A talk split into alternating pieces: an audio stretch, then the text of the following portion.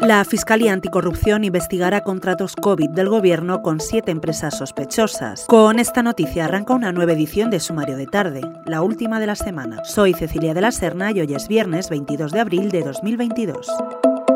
La Fiscalía Anticorrupción ha decidido abrir una investigación sobre 12 contratos de adquisición de material sanitario por parte del gobierno de Pedro Sánchez durante la primera ola de la pandemia. La presidenta de la Comunidad de Madrid, Isabel Díaz Ayuso, denunció ante el Ministerio Público los contratos adjudicados a siete compañías relacionadas con el Partido Socialista, con las que el gobierno de España firmó una serie de acuerdos para obtener mascarillas y otro material sanitario en el comienzo de la pandemia. En cuanto a la invasión rusa de Ucrania, este viernes España ha reabierto su embajada en Kiev, que llevaba cerrada desde el inicio de la contienda, y lo hace tras la visita de Sánchez a Volodymyr Zelensky. España se suma así a otros países europeos que han decidido reabrir sus embajadas en Ucrania.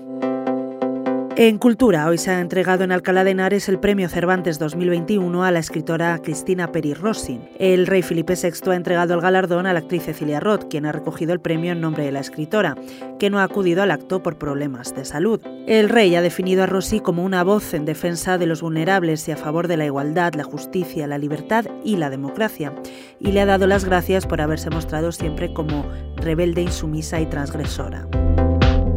Lo dejamos aquí por hoy, pero si quieres más noticias como estas, las tienes todas disponibles en abierto en nuestra página web, theobjective.com. Disfruta el fin de semana. Hasta el lunes.